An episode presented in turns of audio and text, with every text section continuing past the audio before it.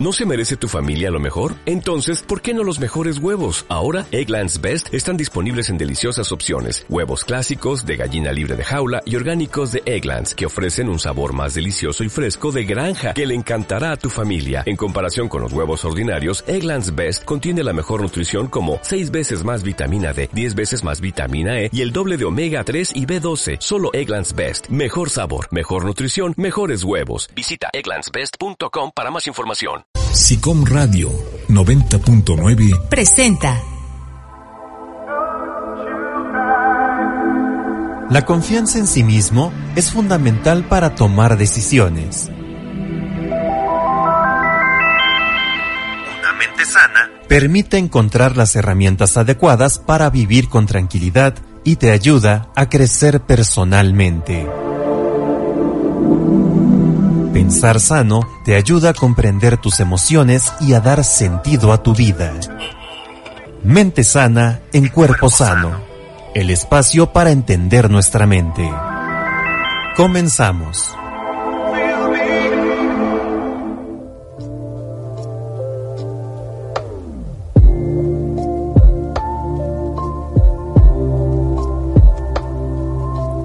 Hola, ¿qué tal? Buenas tardes a todos.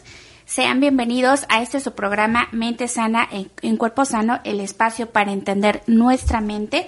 Y bueno, el día de hoy, eh, en esta tarde de, de, martes, ya 20 de febrero, pues estamos, eh, bueno, vamos a dar continuidad a, a nuestro especial que, que, preparamos para este mes de febrero, donde pues en emisiones pasadas pues ya hemos estado hablando de, de otros temas como el amor y la amistad, qué es y cómo lo conocemos.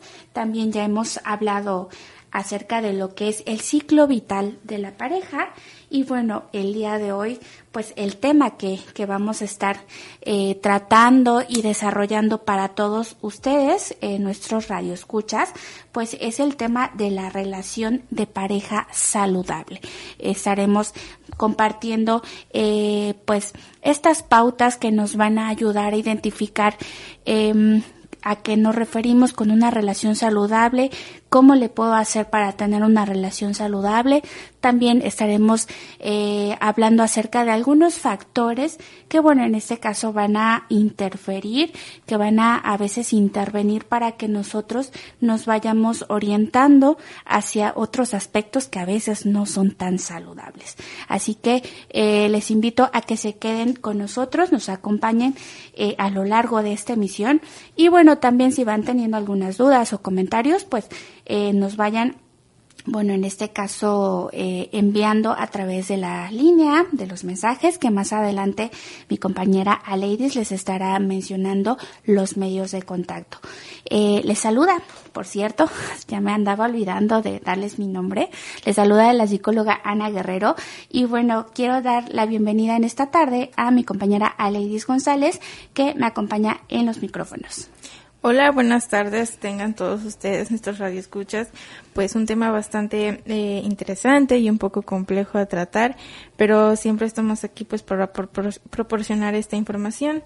Y pues antes de comenzar eh, vamos a, a, proporcionar este los datos para eh, de contacto, que son eh, el teléfono 231 31 329 73 por mensajes al 231 116 0401. Pueden visitarnos en nuestras páginas eh, de Facebook y ex Twitter en Sicom Teciutlán 90.9, volver a escuchar a, algún eh, programa que se hayan perdido por Evox, Spotify y, y Google Podcast en Sicom Teciutlán 90.9. Bueno, ya a Ladies les ha compartido los medios de contacto, así que espero que hayan tomado nota y si no, pues bueno, más adelante se los estaremos volviendo a mencionar. Eh, en esta tarde eh, también quiero darle la bienvenida a la psicóloga Karen León, quien eh, a partir de ahora ya está como colaboradora de este programa. Así que psicóloga, bienvenida nuevamente, un gusto saludarla. Hola, Sicana, hola, ladies, pues un gusto estar aquí compartiendo el micrófono con ustedes y bueno, este programa va a estar de lo mejor. sí, eh, así es. Ya, ya lo mencionábamos hace rato. Vamos a estar ahí hablando de, de algunos puntos que son bastante interesantes. Eh, pero bueno, vamos ya a irnos adentrando a nuestro tema porque acá el tiempo se va muy rápido, así que pues hay que aprovechar cada, cada segundo. Eh, para comenzar, vamos a empezar conociendo nuestra definición del día, que la tenemos en eh, pues bueno, en, en estas cápsulas informativas que vamos manejando, en esta ocasión a Ladies nos apoyará compartiéndonos la definición. Claro que sí, que es una relación de pareja saludable. Una relación sana de pareja es donde ambas personas se sienten seguras, respetadas, valoradas y no existe una distinción de cariño y falta de apoyo. Una relación sana de pareja tiene características como confianza, apoyo, crecimiento personal mutuo, empatía, honestidad, etc. Recuerda que construir una relación sana lleva tiempo y debe ser parte de un compromiso de ambos, por lo que requiere esfuerzo y una sana relación para poder platicar sus acuerdos y diferencias y trabajar en ellos, para que puedan vivir en una sana convivencia. Bueno, eh, hemos escuchado nuestra cápsula en voz de A Ladies y bueno, eh, ampliando un poco más esta definición que, que, que hemos escuchado ya, eh, bueno, vamos a empezar por, por ir retomando algunas características que nos hacen pensar en una relación saludable. A Lady, psicóloga, eh, Karen. Entonces, eh, para que a partir de ahí también nuestros radioescuchas vayan comprendiendo a qué nos eh, referimos. Eh, si me permiten, yo quiero empezar por, por aclarar o, bueno, en este caso ir definiendo que cuando hablamos de una relación, pues bueno, nos referimos a esta interacción eh, que vamos a estar teniendo con otra persona. Eh, eh, entonces, en base a esa interacción, pues también eh, tenemos que ir estableciendo eh, términos de cómo va a ser nuestra interacción, eh, de qué manera nos vamos a estar eh, llevando, cómo se, vamos dándonos cómo se va dando la comunicación. Eh, obviamente también debemos de querer estar dentro de esa relación, debe de haber afectividad, debe de haber sentimientos, eh, debe de haber como tal eh, esa motivación de querer estar en esa relación. Entonces es ahí cuando estamos hablando de una relación de pareja. Pero a saludable, hacia qué nos, nos referimos o cómo se debe de caracterizar esa relación para que sea saludable. Pues este, este tema, como lo decíamos hace rato, va a estar eh, cargada de contenido eh, que va a ir aportando a los, a los escuchas. Y antes de avanzar en una de qué es una relación saludable, creo que hay que diferenciarla de relación saludable a relación perfecta. Eso no Ajá. existe. ¿eh? Sana, eh, la falsa impresión que de repente nos da es esto que les acabo de comentar, de que existen relaciones perfectas, lo cual se aleja de la realidad. Una relación sana, eh, para que trabaje como en ese sentido de, de, ser recíproco, podemos definir una relación como una relación de pareja eh, donde existe un esfuerzo de ambas partes, de impedir que exista maltrato físico o emocional, faltas de respeto, comportamientos abusivos, controladores o humillantes. Entonces, cuando tenemos estas características más las que a Ladies nos comentó hace, hace ratito, perdón, hace ratito, eh, creo que podemos ir integrando y, y, haciendo funcional una relación. Entonces, primer punto, quisiera que no se nos olvide, uh -huh. sano no es igual a perfecto. Uh -huh. Que cuando tú te vas refiriendo a perfecto, ahí es cuando ya traemos estos modelos eh, de relaciones, estos patrones eh, que, bueno, en este caso hemos ido adquiriendo. Eh, aquí me atrevería a decir que no solamente tiene que ver con el contexto familiar, sino ya es cultural, sino ya es, eh, bueno, en este caso a través de los medios de comunicación, eh, es decir, eh, todos esos medios informativos en los cuales eh, estamos rodeados y de ahí es donde pues hemos ido creciendo con, eh, con ir buscando estos estereotipos, ir buscando como el amor ideal, el amor perfecto, el príncipe azul, el una relación de pareja debe de ser de esta manera, si no, no es una relación de pareja. Entonces, eh, pues qué bueno que lo puntualizas porque efectivamente ahí ya entonces ya no es saludable porque quiere decir que nos vamos a esforzar por, por, por bueno, en este caso llegar a tener esa perfección que eh, pues bueno, no, no va a ser posible. No es alcanzable, no es alcanzable porque es una idealización, es parte de este amor romantizado que a grandes rasgos tocábamos en, en el programa pasado. Eh, un amor romantizado está lleno de mitos como mi alma gemela, como mi media naranja, como este si no me cela no me quiere y si me cela un montón es porque me ama un montón, ¿no? Que esto lo único que, que hace es aportar a, al control, ¿no? A la posesión. Entonces hay que ir quitando esa idea, eh, poco a poco hay que irla deconstruyendo. Si idealizamos una relación, eh, probablemente no estemos avanzando a una relación sana. okay. Yo recuerdo una frase que me dijo una maestra en la primaria y es, es eso precisamente de que la perfección no existe. Entonces, este, si buscamos esto en una relación, siempre vamos a ver un pero, siempre se va a ver algo que no le, no, no nos va a gustar si buscamos aquello, eh, eh, eso que es la perfección. Eh, sin embargo, esto también va a, a traer problemas, eh, al estar buscándolo y al mismo tiempo, pues, de tanto buscar esta perfección, siempre se van a ver estos detalles y por ende se va a hacer el conflicto más grande y va a llegar un punto en el que la relación ya no se va a poder salvar. Entonces es, es, es bueno mencionar esto para pues empezar a darse cuenta o los radioescuchas eh, pues hacer una introspección eh, eh, de si es que tienen pareja claro si realmente están buscando una pareja saludable o están buscando esa, esa pareja perfecta pues que realmente no, no existe. Exacto, buena, eh, buen planteamiento el que, el que están, bueno, estamos haciendo, al cual estamos llegando, porque entonces si estamos buscando una pareja solamente para cumplir, eh, pues bueno, estos modelos, para para que me vean con una pareja y no piensen que, que he fracasado en, en, terrenos del amor, pues bueno, desde ahí entonces tenemos que retractarnos y hacer como tal eh, es, ese planteamiento de qué, de qué es lo que queremos, reflexionar, trabajar en ello para, bueno, entonces pues eh, ir ya por una, una relación que realmente nos vaya a aportar y que bueno también exista un compromiso eh, muy personal para poder trabajar sobre esa relación. Y también hay que, hay que resaltar que en las relaciones saludables, como bien lo decíamos, es toda una construcción. El mismo amor es una construcción social. Entonces, de seguro hay muchos factores que tenemos que resaltar en este programa para que nuestros radioescuchas pues los vayan ahí haciendo como una especie de checklist, ¿no? eh, este sí lo tengo, este lo tengo que trabajar, este también lo tengo que trabajar, este me falta, en este ya estamos y creo que hablar de los factores de que, que tienen una relación, que construyen una relación saludable es muy importante porque si no le ponemos voz a eso, nos quedan ahí ciertos huecos, ¿no? Nada más nos quedamos con el bosquejo, pero no lo aterrizamos. Entonces, factores creo que son muy importantes. Algunos ya los estamos comentando eh, este, de cierta forma.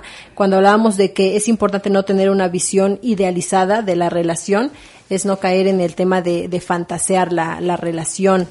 Eh, yo pondría otro, otro factor sobre la mesa que es cuidar la relación, o sea, atender los desacuerdos y las diferencias, porque como lo decía Ladies, siempre habrá, eh, no, hay, no existe la perfección. Entonces hay que atender esos desacuerdos. Los desacuerdos no son sinónimo de conflicto, de entonces ya me voy de la casa, entonces ya no te quiero, entonces ya se acabó. No, los desacuerdos son un buen momento para sentarnos, dialogar, conversar, hacer un nuevo tejido una nueva comprensión de lo que nos está creando conflictos y creo que ese segundo factor, cuidar la relación, eh, hace que podamos mantenerla. Eh, es un trabajo continuo, constante, por eso hay que saber cuál es nuestra finalidad al tener una, una pareja.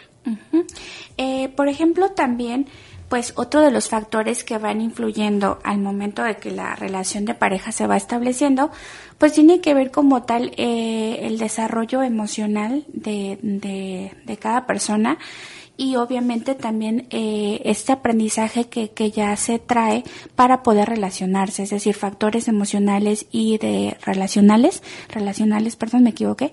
¿Por qué? Porque en este caso, eh, pues en, en, conforme vamos, vamos desarrollándonos dentro de nuestro núcleo familiar y social, pues bueno, en ese caso, eh, a veces eh, no tenemos esta crianza con respecto a nuestras emociones, con respecto a la afectividad, eh, pues no sabemos cómo manejar eh, nuestro enojo generalmente o la tristeza que son emociones que, que bueno suelen aflorar más. Y que bueno de a partir de ahí no sabemos eh, entenderlas no nos sentimos cómodos experimentándolas pero cuando estamos con una pareja pues se vuelve aún en una tarea más difícil porque es, es estar luchando todo el tiempo con, con esas emociones. Y eso también nos va a ir, eh, eh, bueno, en este caso, eh, orientándonos hacia cómo nos relacionamos en pareja. ¿Por qué? Porque muchas veces podemos caer en responsabilizar al otro por mi enojo, por mi tristeza, por mi eh, insatisfacción en la relación. Entonces, eh, es, ese es otro elemento también que, que, que va a ir eh, viéndose marcado al momento de, del establecimiento de la pareja. Qué bueno que lo puntualizas porque eh, la pareja es alguien con quien compartimos un proyecto de vida.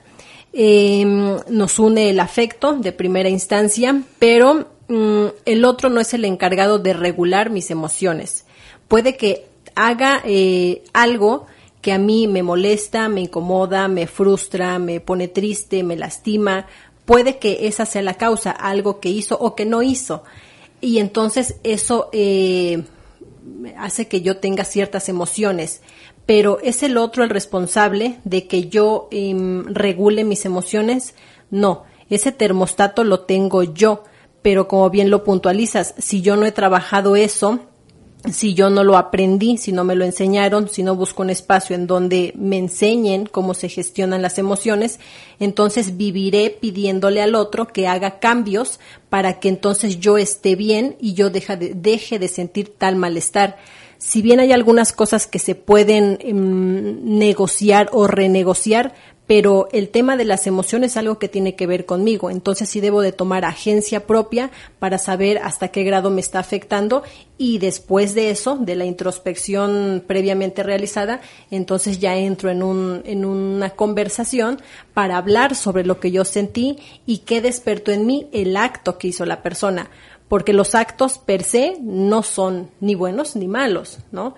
Hasta que están tras la mirada de algo, tras el lente de algo moralista, algo juicioso, algo que tiene que ver con mis valores, y entonces ahí es cuando ya lo señalo. Por eso requiere de mucha comunicación. Por cierto, es otro factor, la comunicación. Sí, la comunicación. Yo, yo quisiera eh, retomar algo de estos puntos y es el hecho de que eh, como decía, de cuidar la relación cuando hay un problema y se tienen que sentar a hablar y esto, eh, donde estamos metiendo ya aquí la comunicación también, es este hecho de que hay personas que cuando les dicen tenemos que hablar, ya lo toman como un conflicto o una pelea y, y lo llegan a sentir tan desgastante o lo llegan a sentir tan, no sé, no quiero hablar de eso o se, se vuelve algo que ya para ellos es de confrontar y no es así. Hay veces que la persona simplemente quiere hablar y poner los términos y poner, digamos, ahora sí las cartas sobre la mesa, pero la otra persona es la que no pone de su parte porque piensa que ya va a haber una pelea o un confrontamiento, o bien como lo mencioné, no sabe regular eh, esas emociones, ya al empezar a decir, este, ¿sabes qué? Tenemos que cambiar esto o aquello, ya se empieza a enojar y entonces es donde empieza a, a haber este conflicto. Entonces es ahí donde también eh, se tiene que hacer introspección en, en una y otra pareja y también juntos como eh, perdón, cada uno como individuo y juntos como pareja. Quisiera hacer una eh, retroalimentación con esto que dices porque es bien importante. Fíjate cómo eh, todavía seguimos estigmatizando la palabra. Eh, cuando escuchamos la frase tenemos que hablar, se escucha tan, tan, tan, tan. No, ¿qué va a pasar? ¿Qué me va a decir? No. O luego, luego está esto de que no, los hombres dicen, pues ahora qué hice, ¿no? También porque está este hecho de que por lo mismo de que eh, las mujeres tienden a ser más emocionales, hay algunas que a veces explotan. Entonces, por eso se, está este estigma o este, este hecho de que no, pues ya es confrontación. y, y no es así. Y es, esto, esto que también acabas de decir, que las mujeres somos más emocionales, eh, neuropsicológicamente tiene una respuesta, pero también culturalmente tiene una respuesta, porque no es que seamos más emocionales, sino que culturalmente tenemos el permiso para demostrarlo y los hombres no. Recordemos que el, la primer víctima del machismo son los hombres, no las mujeres, las mujeres también, pero por el segundo punto. Y retomando esto que, que decías antes, eh, donde resaltaba que todavía tenemos el estigma a, la palabra, eh, que yo le ponga palabras a algo que incomodó, la palabra no es el problema, solo que el, problema ya había pasado, era el acto o la omisión de algo que habíamos pactado previamente, o no, a veces es nuestro error que no pactamos cosas eh, con la pareja, y entonces ese fue el problema, solo que cuando le pongo palabras, le subo volumen y lo, lo materializo, lo vuelvo algo real pero las palabras no son el problema, solamente que estaba muteada. Pero ya le subí volumen y entonces pareciera, viste cómo vemos que, que la, hablarlo es el problema. No, no es cierto. Ese ya estaba. Solo que ahora hay que hablarlo, dialogarlo. Y, y, con respecto a eso, hay a veces que en, cuando una relación empieza, o cuando sí, se empieza este inicio de, de una pareja, de una relación, hay personas que establecen desde ese principio, ¿sabes qué? Pues yo soy así y así, o sabes que este hay momentos en que me pasa esto y, y ya lo tienen en ese momento, pero hay, veces que como que se les olvida o no recuerdan que le dijeron eso, entonces cuando llega a pasar eso y, y se vuelve un problema o no saben cómo tratarlo, es como de, pues es que tú no me dijiste esto, no, sí te lo dije, pero se te olvidó o no recuerdas que lo mencioné. Entonces eso también influye. Bueno, pero es que acá también, por ejemplo, lo que lo que estamos, lo que han mencionado, me hace pensar a mí que, que también venimos eh, bueno, en este caso de, de una carencia de, de, que no nos han enseñado a cómo comunicarnos, es decir, hay también núcleos familiares donde, donde no se comunica, donde ni siquiera hay una comunicación asertiva, la comunicación que hay solamente es que ya estoy enfadado, ya estoy enojado, te grito y esa es la comunicación. Por otro lado, también veo que Mm, tampoco hemos recibido, un, o bueno, hay personas que, que no han recibido una educación eh, de orientada hacia cómo resolver los conflictos eh, este cuando cuando se suscitan. Este y otra cosa en la que me hicieron pensar hace rato que Aledis mencionaba de que vamos vamos a hablar y, y ya el hombre se puede poner en, en esta postura defensiva eh, acá me hicieron pensar justamente también en, en, en lo apegados que, que las personas pueden ser o lo apegados que podemos ser eh, respecto a los roles. Porque venimos también de que pues eres mujer, tú eres la esposa y te va a tocar eh, hacerte cargo de tales actividades que generalmente van hacia lo doméstico y a la crianza y tú como hombre te conviertes en esposo y, y, te, y te vas a hacer cargo de proveer, de resolver, de hacer esto. Entonces, planteando el contexto de que mencionaba Ladies de vamos a hablar, generalmente el hombre es como de eh, ya se va a quejar, algo no hice, este, y ya se va a quejar y me va a llamar la atención también se puede poner en esta postura como de, pues es que yo ya salí a hacer y ya cumplí con todos mis deberes, entonces, ¿qué me va a decir si no he hecho nada malo? Entonces la esposa también es como en esta postura de, de pues él eh, no se da cuenta de todo esto que está pasando o de todo lo que me está pasando, pero creo que también aquí es importante traer, eh, pues bueno, este punto, ¿no? Que también venimos de esos apegos hacia, hacia los roles, eh, que bueno, obviamente es una herencia familiar y cultural. Quien, quien no quiere cambiar es casi siempre porque está en, en el privilegio. quien cuestiona es el, él o la que no está en el privilegio. Sí, sí, buena manera, pero buena manera de decirlo, pero tienes totalmente la razón. Entonces, pues bueno, de ahí son, son factores que, que van influyendo. Este, por otro lado, bueno, yo también quiero agregar, por ejemplo, el de los factores sociales, que ya lo hemos estado mencionando, pero bueno, acá eh, quiero puntualizarlo de que muchas veces también eh, dentro del factor social, pues mm, viene esta parte donde muchas veces mm, existe presión por parte de la familia, por parte de los amigos, de nuestro contexto, de tener que cumplir con, con, con cómo debemos ser en pareja. Eh, entonces también eso, eso va eh, viéndose reflejado acá, es decir, las presiones, las expectativas que, con las cuales llegamos a esa relación de pareja. Sí, claro, porque, eh, bueno, a veces, actualmente, eh, pues sí, muchas personas eh, se van con ese, ¿cómo lo explico? Son tan presionados por los padres o por las misma, eh, sus mismos amigos, por así decirlo, no que pues no tienes pareja, no que pues ya tienes tal edad y no te has casado o no tienes hijos. Entonces ya como que cierta de cierta manera este, estas personas comienzan como a sugestionarse de no pues sí es cierto o eh, pues es que dónde voy a este agarrar una pareja o voy a fracasar este no sé con mi plan de vida si no tengo una familia etcétera. Entonces realmente al final no buscan una pareja que les agrade estar con ella sino tal vez eh, por esta presión social. Otro por otro lado también puede ser que esa persona esté buscando parejas porque no sabe estar solo entonces, así no sabes estar solo contigo mismo, no sabes eh, si vas a querer estar con esa persona porque quieres estar con esa persona o porque no quieres estar solo. Entonces, ese es otro factor también. Sí, creo que hay que conocernos para saber, para no ir lastimando a las otras personas. Claro, también hay que tener responsabilidad afectiva.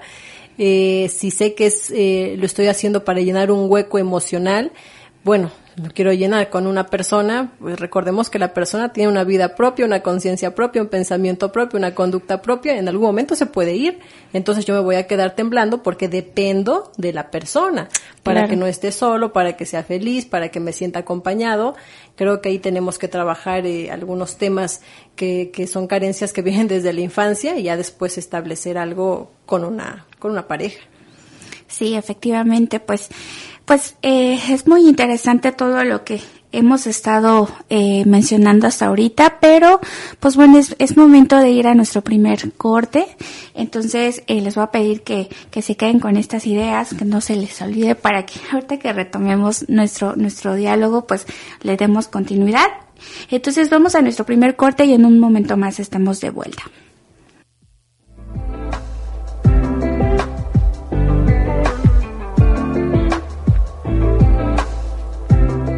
Mente sana en cuerpo sano. La salud, una relación de pareja saludable.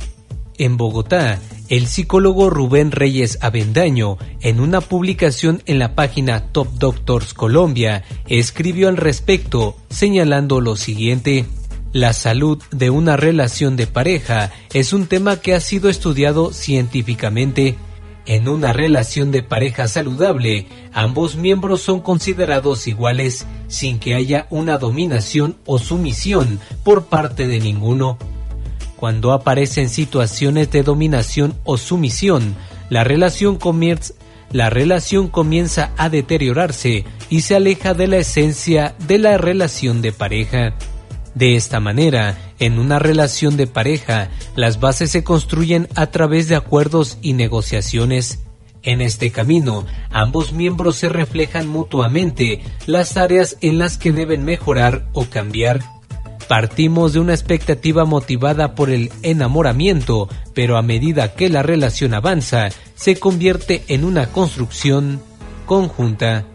Esta es la mención del especialista en mente sana en cuerpo sano.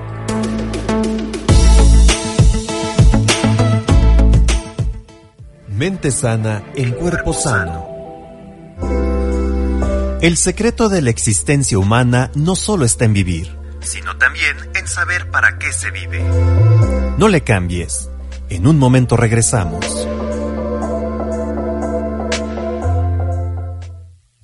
SICOM Radio. Conectándote Ciutlán. SICOM Radio 90.9. Conectándote Ciutlán. En Mente Sana, en Cuerpo Sano, queremos saber tu opinión. Llámanos al 231 31 329 73 o envíanos un mensaje de texto al 231 116 0401. Continuamos.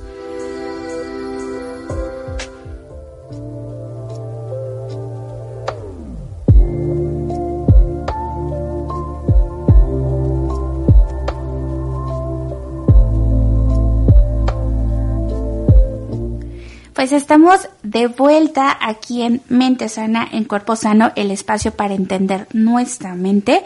Y bueno, eh, me encuentro acá eh, platicando, eh, conversando, desarrollando este tema de la relación de pareja saludable con la psicóloga Karen León, con Aleidis González o la psicóloga Ana Guerrero.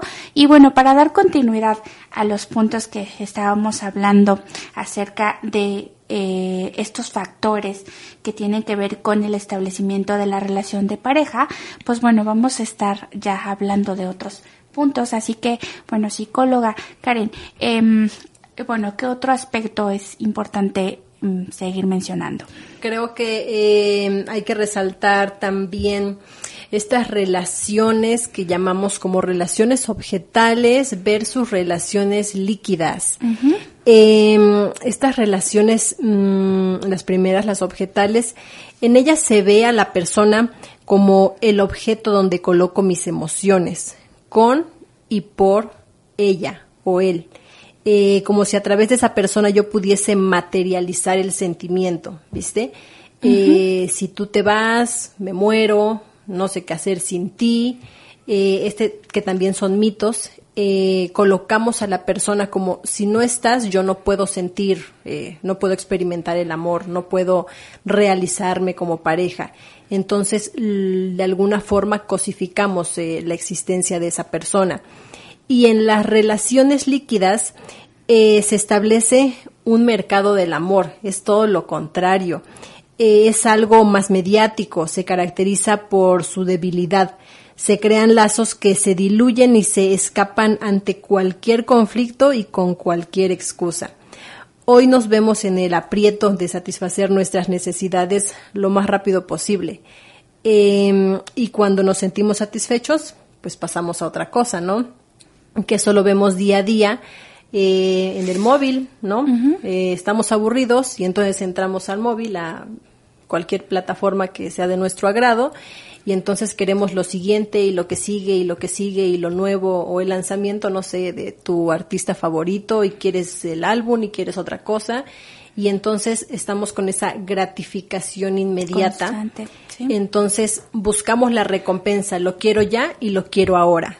Y eso también está pasando en las relaciones de pareja. Uh -huh. Es algo muy mediático, entonces pareciera eh, bueno, no pareciera, incluso la teoría sustenta que hay un mercado de personas. Uh -huh. eh, hablemos de Tinder, hablemos de Bumble, hablemos de Grindr, ¿no? Para la comunidad LGBT y de otras plataformas que no puedo nombrar ahora porque no las conozco.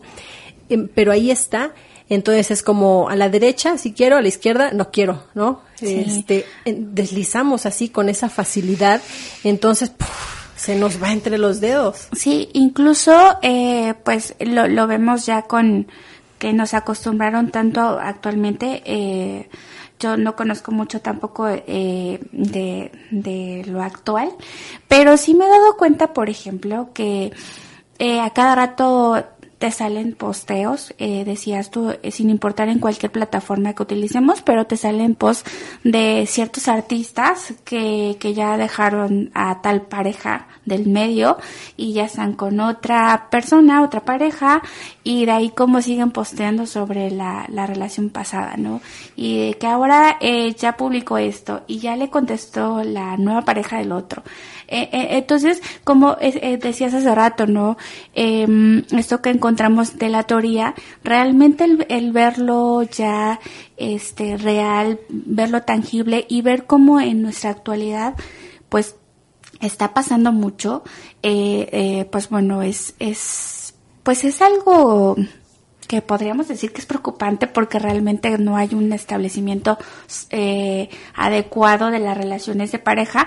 Hace rato que describías eh, la relación objetal y las relaciones líquidas, pues realmente podemos eh, mencionar que ninguna de las dos es saludable, pero pues en, en nuestro contexto actual se está dando más eh, relaciones tan fugaces, tan inmediatas como de ya terminé esto y tengo que buscar otra pareja y ya estoy con ella. Y, y bueno, ahí yo creo que se vienen muchas variantes de, de, de cómo son las relaciones, que son eh, parejas para solamente tener em, eh, un encuentro casual, un sexo, eh, sexo casual, eh, amigos con derecho, este, y bueno, no sé qué, de qué otra manera se le vaya denominando, pero sí es algo que nos, nos está pasando ¿no? Claro, es alarmante hoy en día porque pues se carece, carece de, un, de una responsabilidad, de un compromiso. Eh, los jóvenes le tienen miedo a eso, al compromiso y a la responsabilidad de lo que es eh, pues tener, por así decirlo, un novio o ya en una relación más madura pues una pareja. Entonces, eh, estas relaciones eh, líquidas que entiendo yo que son eh, estas relaciones que de, personas que van de una en otra persona y al final pues simplemente es para satisfacer sus necesidades ya sea eh, fisiológicas o este o emocionales por otro lado eh, por lo que entiendo por em, estas relaciones objetales eh, pues se caracteriza por cierta dependencia emocional hacia, como usted bien mencionaba, es que no puedo vivir sin ti, es que sin ti me muero, etcétera. Entonces, ninguna de las dos es, este, óptima o bueno, es, es, es sana porque una carece de responsabilidad, de compromiso, que de lo que es estar con una persona, de lo que es eh, respetarla, lo que es este pues obviamente tener ese novio, esa pareja, y la otra es ya depender demasiado de ella, ya sea emocionalmente o ya sea, eh, puede ser económicamente incluso. Siempre que nos movamos en cualquier extremo, eh, o sea, estamos cargando la balanza a un solo lugar. El equilibrio es mantenernos en medio, pero no estáticos, sino en algún movimiento, o sea, sí hay una fluctuación, pero pues no es este, este cambio tan brusco y drástico, ¿no? De, de blanco y negro, tan dicotómico. Y esto, esto que, que, que venimos poniendo ahorita sobre la mesa sobre relaciones objetales y relaciones líquidas, refuerza lo que hemos mencionado de el amor es un constructo. O sea, ¿por qué estamos hablando de esta generación de millennials, de centennials, de que es preocupante, de que es muy, este, muy de, del mercado del amor, el mercado de las parejas? Pues porque es un constructo social, o sea, por el tema de la tecnología, todo se mueve tan rápido ahora que el amor, comillas, comillas, también se mueve rápido, ¿no?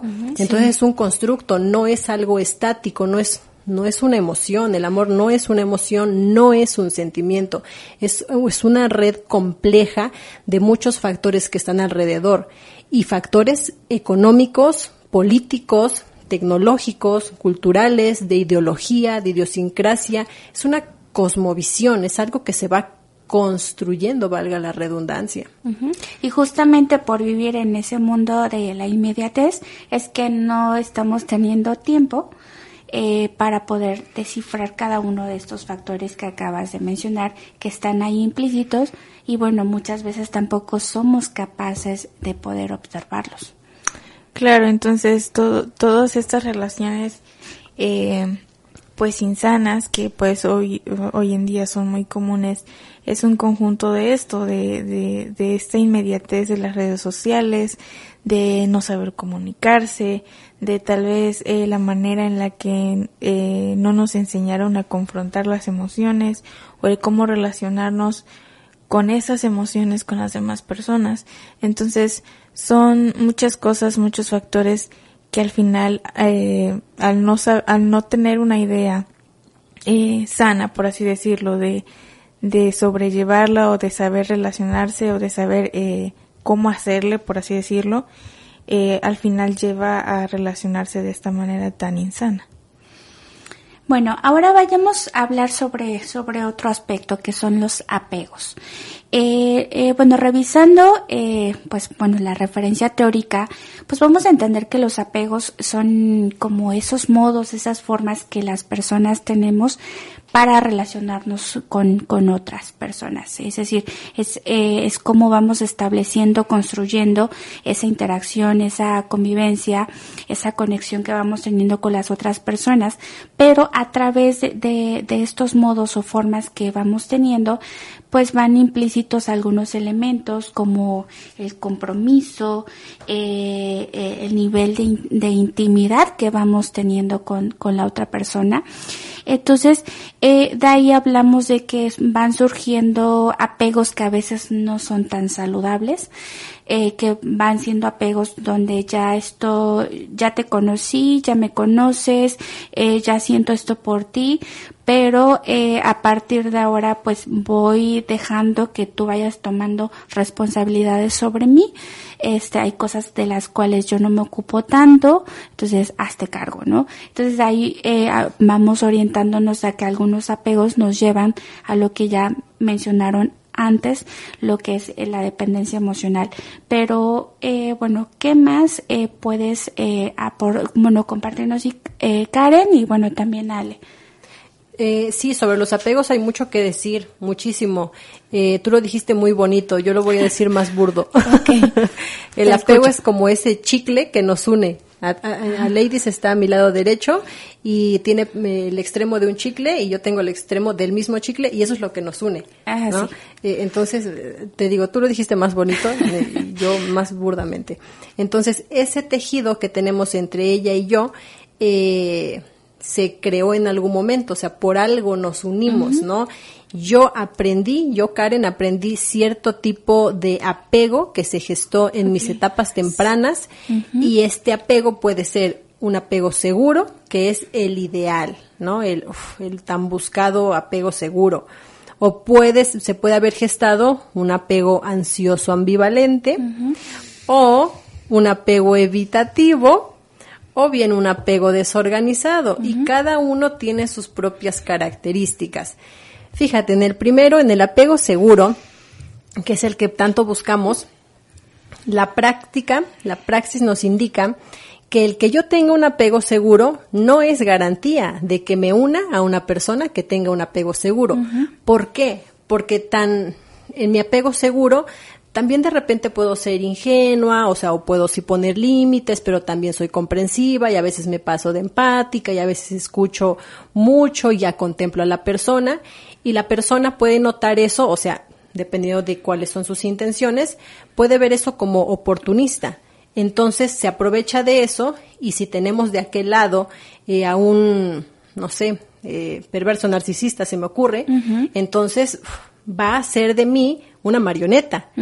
Entonces nos, nos metemos a, a- a tejidos este, algo densos. Solo quería puntualizar eso para saber que mi apego seguro no garantiza que yo me una con una persona con apego seguro también.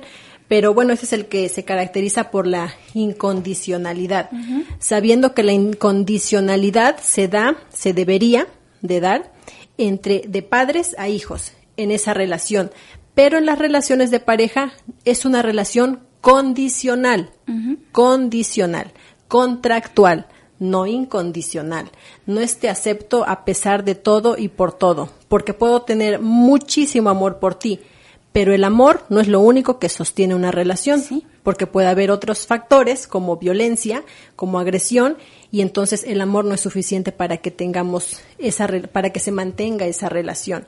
Entonces, a pesar del amor, me voy a quitar de ahí porque eso me está lastimando, que ya hablaremos más adelantito Sí, sobre los límites. Sí, que, que por eso, por ejemplo, ahí tenemos este referente en derecho, en temas jurídicos, donde para ellos el matrimonio es igual a un contrato. Entonces es un contrato donde ambas personas están eh, aceptando vivir en, en cohabitar, esa es la palabra cohabitar en un mismo espacio y, y bueno, bajo esos términos. Entonces, eh, pues ahí se le, se le quita y perdemos esta parte romantizada de la cual venimos, ¿no? Entonces, bueno, ahorita lo menciono porque me hiciste pensar en eso, sí, Karen. Sí, sí, también eh, sobre los otros estilos de apego también hay que, eh, pues creo que mm, no profundizar, pero sí mencionarlos, como decíamos, el, apego ansioso y ambivalente es esta sensación constante de inseguridad. De perder a la otra persona. Claro, eh, no sé si va a llegar enojado, si va a llegar molesto, molesta, si me va a reclamar algo. Eh, ¿Por qué? Porque probablemente cuando yo estaba en casa, algún día mi papá llegaba y aventaba la puerta, ¿no? Y otro día llegaba y me decía, mira, te traje unos dulces, ¿no? Eh, y así fue, e, esa fue la, la inconstancia en, su, en su conducta, fue la única constante, paradójicamente. Entonces yo aprendí que así funciona y entonces por eso yo me relaciono así. Y, y, no es que todos los hombres que me hayan tocado son iguales, no. Todos los que yo elijo, porque el, los ojos no ven lo que el cerebro no conoce. Entonces, yo iré eligiendo de acuerdo al patrón que yo tengo eh, impreso en, en, la mente. Yo quiero mencionar algo sobre ello, porque algo, algo de eso hay. Y es, es el hecho de que hay veces que inclusive en este tipo de apego, aunque tal vez la persona no sea así, la misma persona como ya tiene ese comportamiento, ya tiene ese apego, eh, digamos que tal vez esa persona, eh, la persona con la que está, tal vez solo está como un poco cansado, por así decirlo, pero está calmado, está callado y solamente llega a acostarse y no dice nada.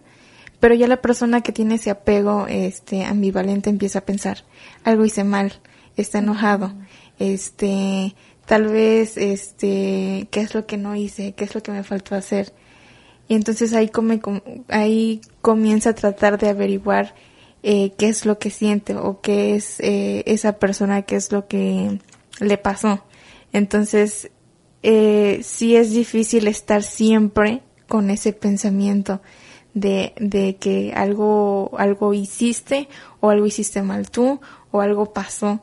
Entonces, eh, este comportamiento ambivalente a veces no es que sea la otra persona, a veces es que es tu mismo pensamiento porque así, así te enseñaron o así creciste. Entonces, sí, hay veces que no es la culpa de la otra persona, sino de uno mismo.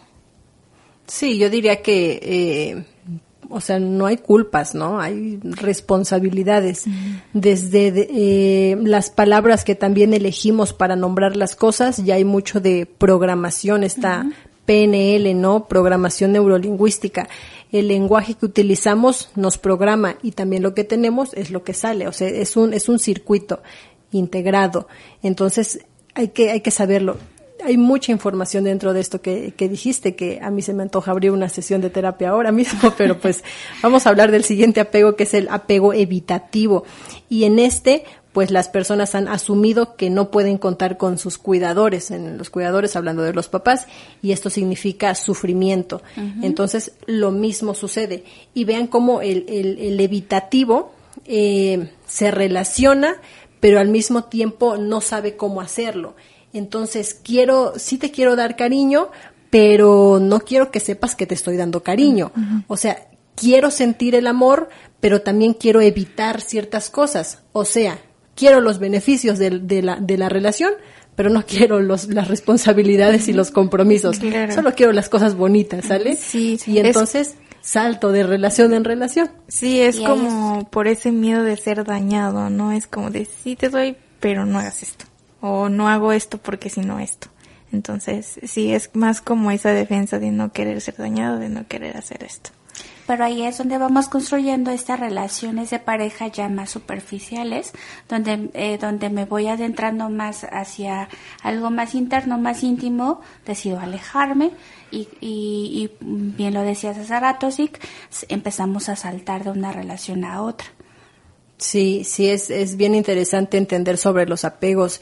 Y bueno, este último que eh, es el apego desorganizado, que es donde hay negligencia o inseguridad es donde como infante eh, no recibía el cuidado de, mis padres, eh, entonces pues no sé, abusaron sexualmente de mí o me acosaron o este tuve que ir a, me regañó mi mamá y me tuve que ir a dormir a la casa de mis amigos esa noche, me sentí abandonado, me sentí desprotegido, al otro día mi mamá siempre sí me fue a buscar, eh, vaya, este, esta desorganización, no sé cómo funciona, no, no, no tengo un patrón del afecto ni cómo demostrarlo, sino que es muy volátil.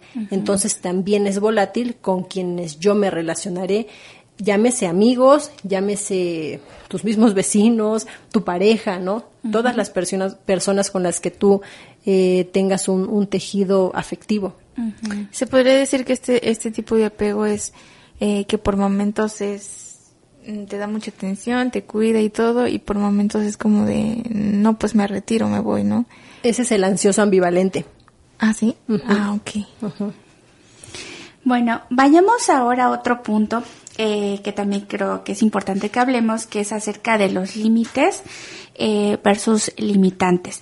Eh, hoy en día, pues por, bueno, volvamos a hacer referencia y ahora ocupar, eh, servirnos de lo que hablábamos de eh, las redes sociales, de, este mundo digital, donde actualmente estamos más inmersos a utilizar eh, la palabra límites. Y para todo escuchamos pon límites. Y es que debes de poner límites a tus hijos, límites a tu pareja, límites en el trabajo, no te dejes, este, no pases por alto ciertas injusticias que te están haciendo, pero realmente entendemos que son los límites, y Karen? sí, otra pregunta sería es, ok, tal vez sí lo entiendo, pero ¿cómo le hago? ¿O cómo ah. comienzo a hacerlo? Sí, el famoso cómo. ya me dijiste que son, ¿y cómo le hago? ¿Cómo lo pongo en práctica en mi vida? ¿Cómo empiezo? Eh, a mí en terapia, antes de enseñarle a mis pacientes a poner límites, yo siempre les pregunto, ¿qué es lo que te ha llevado a no ponerlos? ¿Qué onda? Porque cuando ponemos límites, eso tiene un costo, eso acarrea un costo, ¿viste? Implica una renegociación de la relación. Entonces, probablemente, si yo no puse límites, puede que yo también me beneficié de que no se hayan puesto. Es, un entramado ahí bien interesante y eso, si de algo tienes que salir de, consulta, es con más preguntas que respuestas siempre. Los límites no se colocan a las otras personas. Redoble de tambores, por favor. Los límites no se colocan a las otras personas. Los límites son un acto de amor propio. Es un acto que tú haces para ti misma o para ti mismo. Y limitantes, por eso es límites versus limitantes. Las limitantes sí se le colocan a, una tercera persona. Y aquí voy a entrar con un ejemplo para que ahora sí le vayamos poniendo rostro a esto y nombre. Un, un, límite es si yo me relaciono con a ladies y a ladies es volátil, es violenta, es agresiva, eh, vaya es conflictiva y nuestra relación es así como muy turbia, entonces mi límite es yo Karen no me relaciono, yo no me relaciono con personas que son violentas, agresivas, eh, que maltratan entonces yo me retiro de ese espacio, yo me quito, porque a Ladies es así. Entonces si yo le digo, no, mira, Ladies, por favor, ya cambia, es que mira, yo te amo mucho, etcétera, ella va a decir, pues, ¿y a mí qué? Yo así soy, ¿no? Sí, no va a vas a querer así, si no, como tú quieras, ¿no? Entonces, ah, yo voy a entrar en un sufrimiento y me voy ahí, este, desgarrar las vestiduras, entonces voy a sufrir. Yo no tengo que hacer por cambiarla a ella. Entonces el límite es para mí. Ojo, si ese límite que yo coloqué y verbalicé, yo, Karen, lo rompo, lo que venga como consecuencia, también tengo que asumirlo yo. Sí, por supuesto, ya debe de haber un nivel de conciencia sobre la elección que estás tomando, el por qué la estás tomando y lo que viene eh, consigo, que es una serie de cambios, pero que bueno, en este caso debes estar dispuesto a asumir porque sabes que hay un beneficio por esa elección que estás tomando. Entonces, retomando lo que decías eh, de los límites, pues sí, efectivamente, los límites nos van a permitir como tal eh, proteger nuestra integridad física y mental sobre pues estas relaciones que estamos construyendo y lógicamente va a haber un equilibrio en nuestras emociones. Sí, otro punto que puede ser es que entre estos límites usted dijo que eh, cuál fue o el por qué no ponías eh, límites, ¿no? Entonces es este yo al menos en mi caso de manera personal a mí no me enseñaron a ponerlos y yo veía cómo eh, eh dentro de la familia los pasaban a traer y no solamente a la, eh, a la persona, no solamente los límites, sino a la persona también. Entonces es, es como, eh, digamos que de cierta manera así crecí y yo no supe, o yo no sabía, yo no, a mí no me enseñaron cómo hacerlo. Ya después conforme fui, este, creciendo y viendo y todo esto, me di cuenta que tenía que aprender a hacerlo. Bueno, pues qué interesante estos últimos puntos a los cuales estamos eh, encontrando sentido eh, a, a, la manera de cómo las estamos explicando. Pero bueno, siento decirles que pues ya el tiempo se nos está agotando, así que eh, es momento ya de, de, ir concluyendo nuestro tema de hoy. Yo sé que hay muchas cosas que, que bueno, todavía se quedaron pendientes por, por abordar, para eh, seguir eh, aclarando más acerca de las relaciones de parejas saludables. Pero bueno, mm, ¿con qué aspectos, eh, bueno, les gustaría ir concluyendo? ¿Qué otros aspectos de manera muy breve quieren complementar y mencionar? Pues em, para tejer una relación saludable, primero tenemos que empezar con lo básico que es cuestionar. ¿Qué es una relación saludable? ¿Cuáles son los factores de una relación saludable? Eh, hablar con mi pareja, cómo, mm, desde dónde vives la relación que, que estamos teniendo, mm, sientes que está bien, sientes que tenemos que hacer ajustes, mis propuestas son estas, eh, sabemos hacerlo, podemos sostenerlo o vamos con alguien que nos pueda orientar para que nosotros podamos hacer ese reajuste de manera activa no de manera pasiva, de a ver qué me dice que yo cambie, no, de qué forma yo me voy a involucrar en ese proceso. Entonces, si queremos tener una relación saludable, nos toca hacer trabajo personal todos los días y renegociación con la persona con la que tenemos un compromiso. okay. Creo que agregando a eso sería tener la mente abierta para tener una comunicación más asertiva, sin enojarnos ni nada y también haciendo introspección a uno mismo para pues saber ok qué, qué tengo que cambiar qué es lo que eh, puedo hacer para mejorar esto. Así es. Bueno, pues eso fue nuestro tema del día de hoy para todos ustedes, nuestros radioescuchas. Esperemos eh, eh, que, bueno, cada uno de estos puntos que hoy estuvimos mencionando ayudan, ayuden y sirvan eh, para que, pues, ustedes mismos ya empiecen a ir haciendo este trabajo personal y, eh, y, y, bueno, de esa manera vayan mejorando. Pues es un gusto haber estado con, con ustedes, compartir este espacio y estos micrófonos con la Ladies, con la psicóloga Karen y pues los invito a escucharnos la próxima semana en punto de las 4 de la tarde aquí en Mente Sana y Cuerpo Sano. Se despide ustedes la psicóloga Ana Guerrero. Nos escuchamos hasta la próxima. Psicom Radio 90.9 presentó